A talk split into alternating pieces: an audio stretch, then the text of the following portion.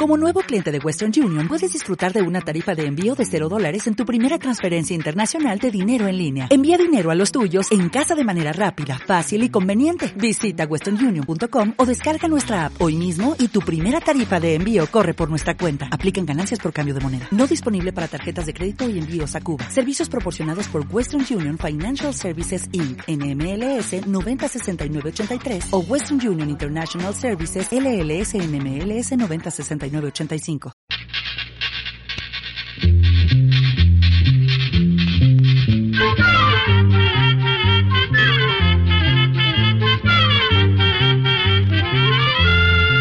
Llegó para todo, llegó la escuela, llegó la escuela, llegó por radio.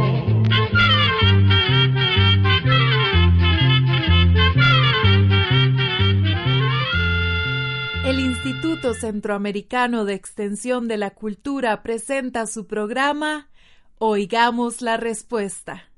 Compartiremos con ustedes las preguntas de nuestros oyentes y daremos las respuestas a sus inquietudes. Mándenos sus preguntas al apartado 2948-1000 San José, Costa Rica. También puede enviarnos sus preguntas al correo electrónico icq.org o encuéntrenos en Facebook como Oigamos la Respuesta.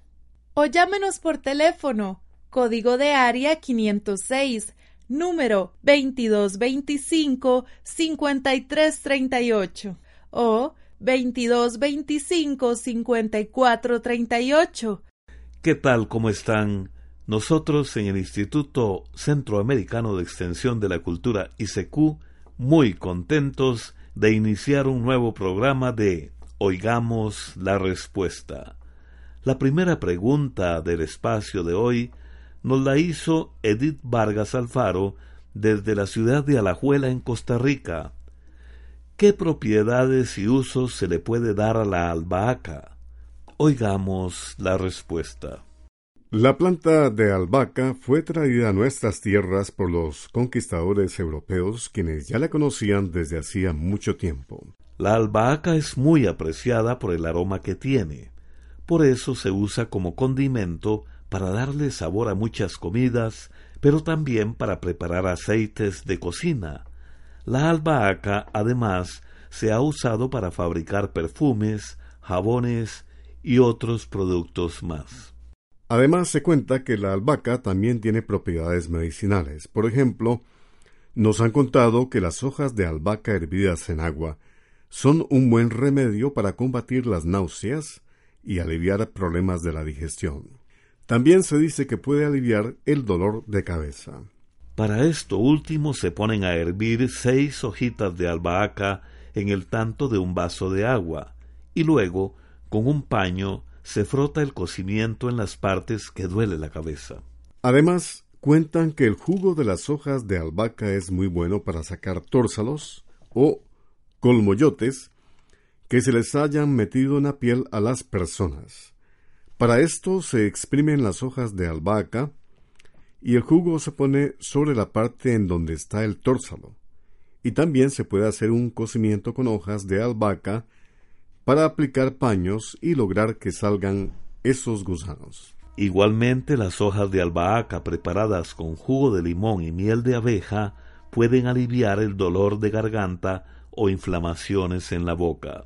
Finalmente le contamos que muchas personas siembran matitas de albahaca y las ponen en las ventanas de sus casas para mantener alejadas a las moscas, y hay quienes plantan albahaca y venden sus hojitas en bolsitas.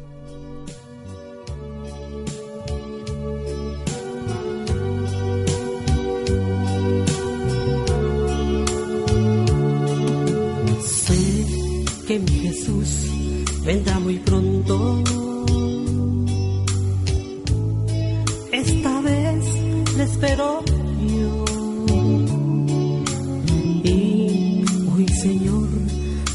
pedirte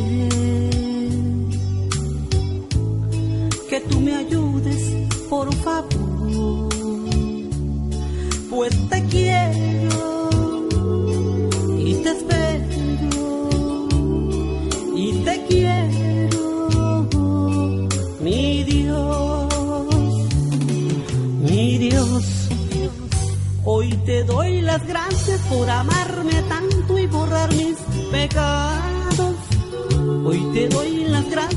por amarme tanto y borrar mis pecados, pues en ti hay paz. Mi Dios, hoy te doy las gracias por amarme tanto y borrar mis pecados. Hoy te doy las gracias por amarme tanto y borrar mis pecados, pues en ti hay paz,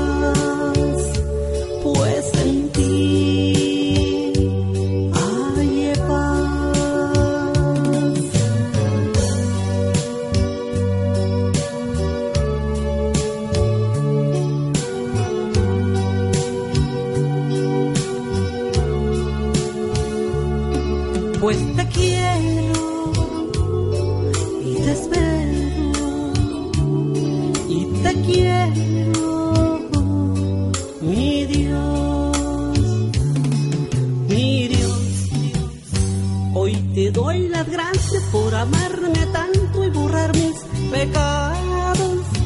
Hoy te doy las gracias por amarme tanto y borrar mis pecados. Pues en ti hay paz. Luego de la pausa musical, continuamos con el programa Oigamos la Respuesta, agradeciendo amigos su sintonía. ¿Por qué se da el fenómeno de tiburones de agua dulce? Es la consulta de el amigo Ronnie Zambrana, quien a través de su correo electrónico desde Managua, Nicaragua, nos ha consultado. Escuchemos la respuesta. El tiburón es un pez fascinante y uno de los animales acuáticos más antiguos. Muchos de los tiburones que conocemos en la actualidad acostumbran vivir a lo largo y ancho de los océanos. Muchas veces pensamos que viven solo en agua salada, pero nuestro oyente tiene razón en contarnos que algunos tiburones han logrado tener cualidades para sobrevivir en agua dulce. Esto debido a que llegan a zonas costeras donde las aguas saladas se mezclan con las aguas dulces de los ríos. Esos lugares donde se mezcla el agua salada con la dulce se conocen como estuarios o humedales. Los tiburones con el tiempo han logrado adaptarse a estos lugares. Algunos lugares son famosos no solo por la bella vegetación y hermosos paisajes, sino también porque en sus aguas es posible divisar alguno que otro tiburón. Es el caso del lago de Nicaragua, también llamado lago Cocibolca, donde desde hace muchísimos años se sabe que viven algunos tiburones. Se trata del tiburón toro que puede llegar a medir hasta cuatro metros de largo. Llegan al lago a través del río San Juan. Quizás a esto se debe que una novela del escritor costarricense Fabián Dobles se titula En el San Juan hay tiburón. Este tiburón no solo vive en el lago de Nicaragua, pues también se le ha visto en el río Mississippi, en el Amazonas, y algunos dicen que también en el río Ganges, en el continente asiático. Lastimosamente, no muchos nicaragüenses ni turistas los han podido ver, y más se dice que este tiburón está en peligro de desaparecer, pues desde hace años que no se ven nadando en las aguas del lago. Viva Escuela para Todos, viva su gente. Gracias por todas las respuestas enviadas, ya que son de mucho interés y espero que sigan adelante. Quiero preguntarles quién inventó la rueda y dónde. Esta es la amable consulta que nos hace el señor Mercury Miranda Matus desde la ciudad de San José, Costa Rica. Oigamos la respuesta.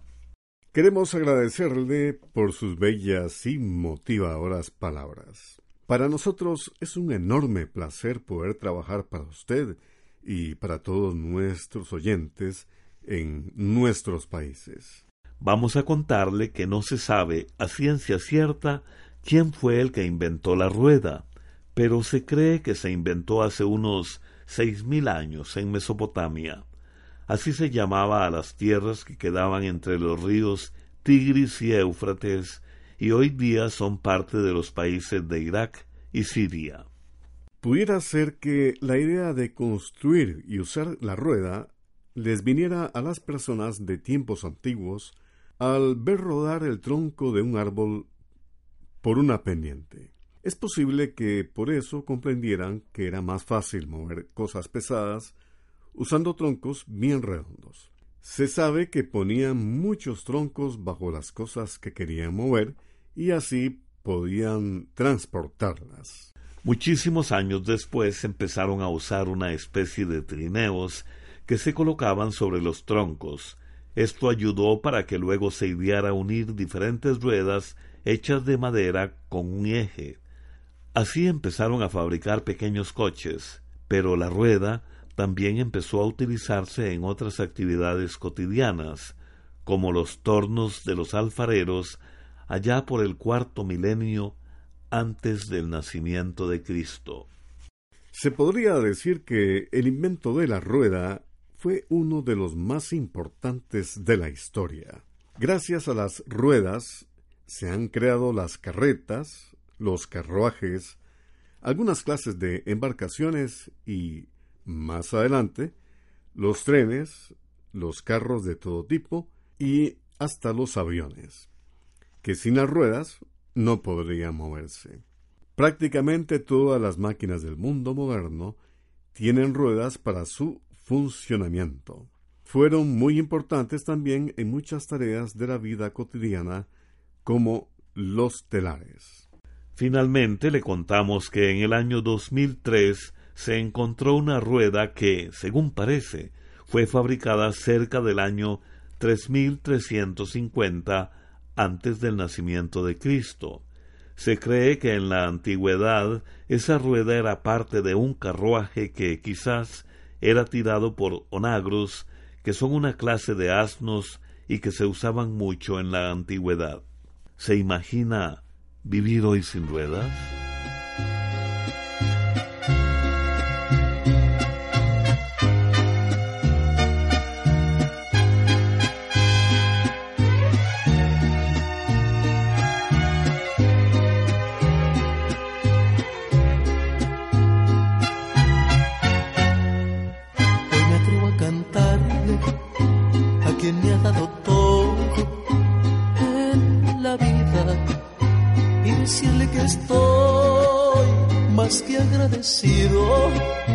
Porque me ha concedido tantas dichas y alegrías a ese alguien que mira a través de mis ojos y que canta, que ha sabido entender mis necesidades, que sobre todas las cosas es quien más me ama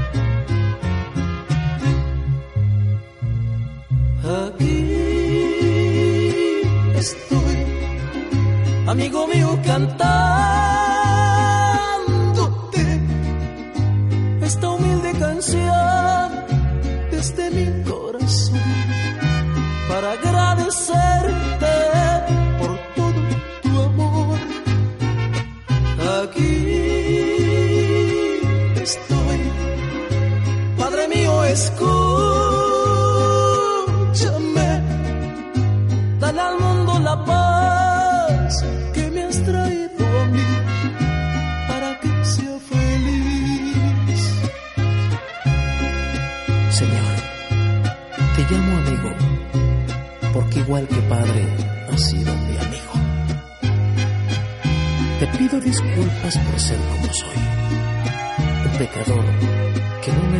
tu amor ni tu bondad, como tampoco tu perdón.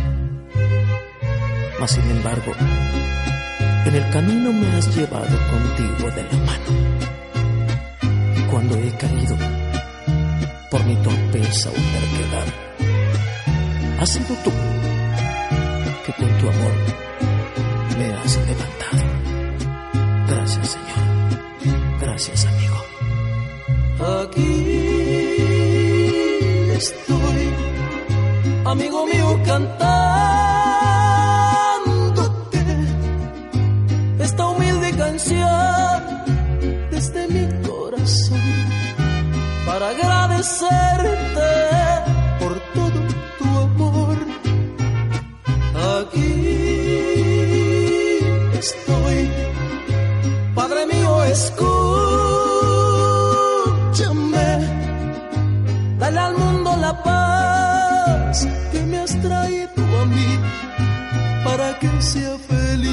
Seguimos amigos transmitiéndoles el espacio Oigamos la respuesta a través de este medio de comunicación. ¿De qué se hace el hierro? Es la consulta que nos hizo el señor Omar Ortiz Urbina. Nos ha llamado por teléfono desde Punta Arenas, en Costa Rica. Escuchemos la respuesta. Vamos a contarle que el hierro es un metal que se encuentra en la naturaleza, pero casi siempre se encuentra mezclado con otros materiales como rocas, tierra y muy rara vez se encuentra puro. El hierro se puede encontrar en la tierra, en la arena y principalmente en piedras. Muchas veces hay que cavar muy hondo para poder encontrar algo de este metal. Por eso es que muchas veces se hacen minas con muchos túneles a cientos de metros bajo tierra para poder llegar a lugares donde el hierro se encuentra con más facilidad. Por lo general se encuentran muchas piedras que tienen partecitas de hierro. Entonces, con unos carritos se sacan a la superficie. Luego, esas piedras se llevan a un horno para calentarlas y así extraerles o sacarles el hierro. Esos hornos alcanzan temperaturas altísimas, pueden llegar a 1700 grados centígrados. El calor es tan intenso para que el hierro se derrita y se desprenda de la piedra. A un lado del horno está una compuerta por la que sale la piedra quemada. Por el otro lado del horno sale el hierro derretido. Según el uso que se le vaya a dar, el hierro puede mezclarse con otros metales que lo hacen más suave, más flexible o más fuerte. Por ejemplo, para fabricar puentes se usa un hierro al que se le ha dado mayor dureza por medio de una mezcla con algún otro metal. Para obtener el acero, se mezcla el hierro con otras sustancias como el carbono, tratado en una forma especial. Finalmente le contamos que los mayores productores de hierro son los países de China, Rusia, Brasil, entre otros. Un estimado oyente nos llamó por teléfono desde Nosara, en Guanacaste, Costa Rica, y nos preguntó lo siguiente. ¿Existe la cura para el chistate? Oigamos la respuesta. El chistate, la chistata o la cistitis es un padecimiento en el que se inflama la vejiga y los tubitos que la conectan con los riñones. Se puede dar por la infección producida por bacterias, pero también por un cálculo o piedra en los conductos que transportan la orina, o bien por un tumor en esa zona. Si la causa es una bacteria, se puede atacar rápidamente porque la infección podría alcanzar otros órganos del cuerpo.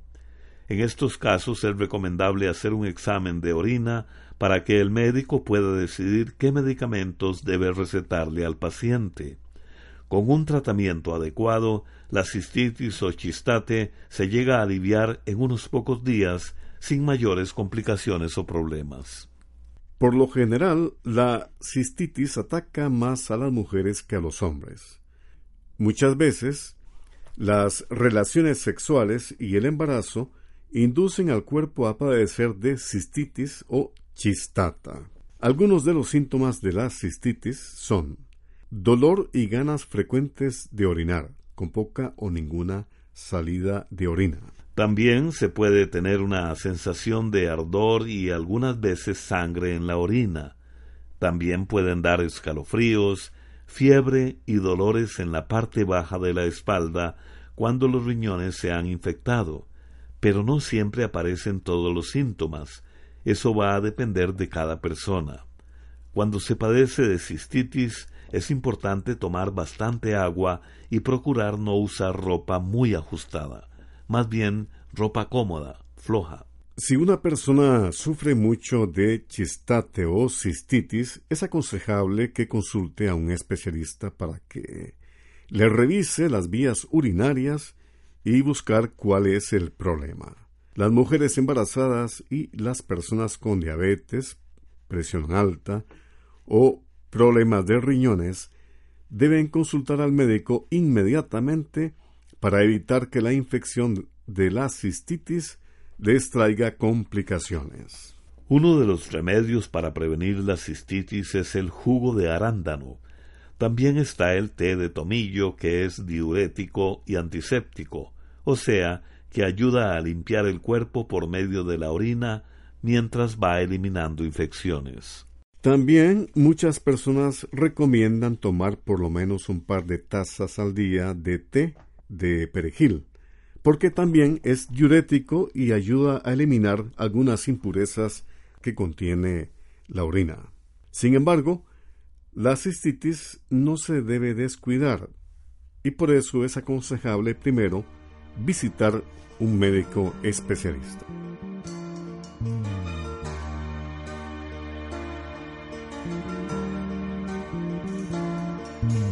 Hazme un instrumento de tu paz.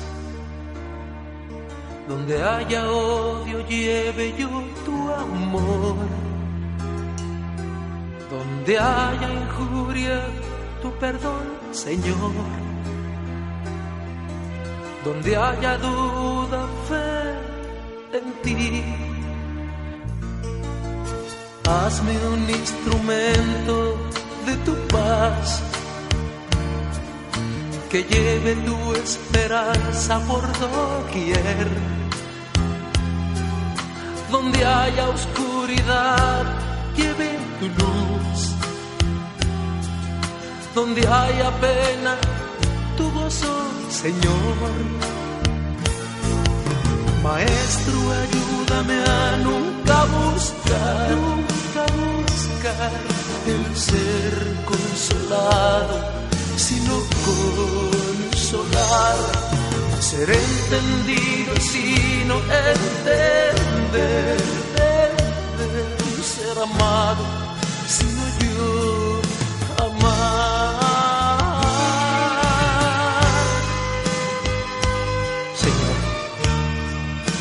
instrumento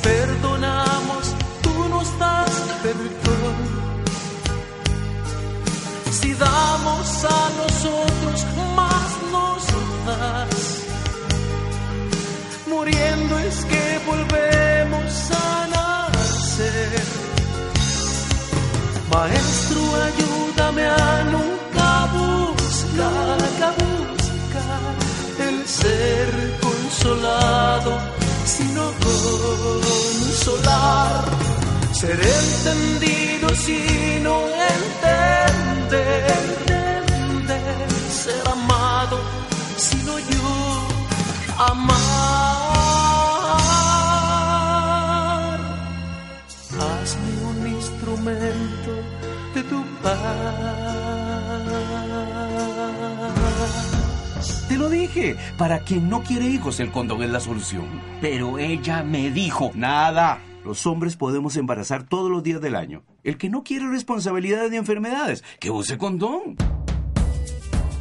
Te invitamos a ser parte del cambio y a trabajar por una masculinidad respetuosa de los derechos humanos. Una producción de Fundación Justicia y Género y esta emisora. La siguiente consulta que nos llega al programa Oigamos la Respuesta nos está llegando desde Managua, Nicaragua, de una carta de un estimable oyente que nos consulta lo siguiente. ¿Hay algo natural para blanquear los dientes? Escuchemos la respuesta. De una manera natural, el color de los dientes puede ser blanco o un poquito amarillo pero muchas veces los dientes se vuelven amarillos por las bacterias que se acumulan, se endurecen y forman una capa entre amarilla y blanca en los dientes.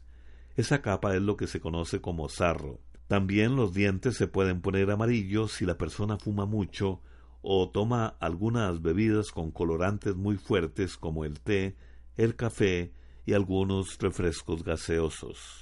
Los dientes y las encías son muy importantes para nuestro cuerpo. Por eso necesitan de mucho cuidado. La higiene de la boca es importantísima. Por eso, para mantener los dientes sanos, fuertes y de un color natural, se recomienda cepillarlos luego de cada comida todos los días y usar el hilo dental para limpiar entre los dientes y otras partes a los que los cepillos a veces no llegan. También en los dientes se forman bacterias y esas bacterias producen unos ácidos que destruyen el esmalte, que es la parte brillante y dura de los dientes y muelas. Cuando el esmalte se daña es cuando aparecen las caries o picaduras en los dientes y además se van poniendo de un color cada vez más amarillo. Para blanquear los dientes se aconsejan varios métodos se puede poner una pizca de sal fina en media cucharada de bicarbonato de sodio y cepillarse con esa mezcla. Esto se aconseja hacerlo por lo menos una vez a la semana, pues si se usa todos los días, los dientes se van a debilitar porque el bicarbonato es una sustancia muy fuerte. Otra manera de blanquear los dientes es tomar una fresa bien madura, licuarla y echarle media cucharadita de bicarbonato de sodio. Luego la persona se cepilla los dientes con esa mezcla y deja esa mezcla en los dientes por unos cinco minutos. Pasado ese tiempo, se cepilla normalmente con pasta dental. Esto también debe hacerse por lo menos una vez a la semana. Existe otra forma de blanquear los dientes. Se toman algunos tallos y hojas de romero se queman los tallos y las hojas y con las cenizas se lavan los dientes dos veces al día. También es muy importante visitar a un dentista, pues es la persona que mejor le puede recomendar un remedio o algún producto para blanquear los dientes y además... Y así llegamos al final del programa del día de hoy. Los esperamos mañana en este su programa Oigamos la Respuesta. Mándenos sus preguntas al apartado 2948-1000 San José, Costa Rica. También puede enviarnos sus preguntas al correo electrónico icq.org o encuéntrenos en Facebook como Oigamos la Respuesta. O llámenos por teléfono, código de área 506, número 2225-5338 o 22 25 54 38. Recuerde que comprender lo comprensible es un derecho humano.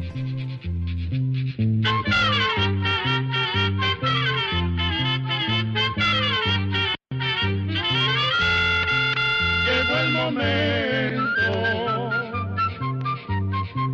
de despedirnos se va a la escuela, se va cantando.